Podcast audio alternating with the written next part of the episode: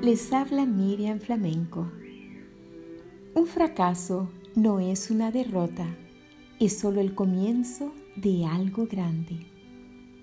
El libro de Romanos, el capítulo 8 y el verso 37 nos dice, pero en todas estas cosas somos más que vencedores por medio de aquel que nos amó.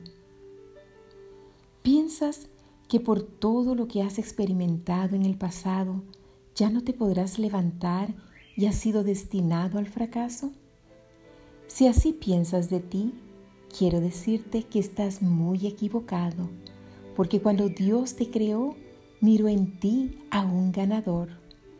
Él mira para ti un futuro radiante, a pesar de todo lo que te ha tocado vivir. Para ti que estás deprimido, y no tienes fuerzas para volver a empezar, hoy es el día en que el Señor extiende su mano para tomar la tuya y levantarte y así ayudarte a empezar, porque no todo está perdido. Tu pasado no determina tu presente ni tu futuro.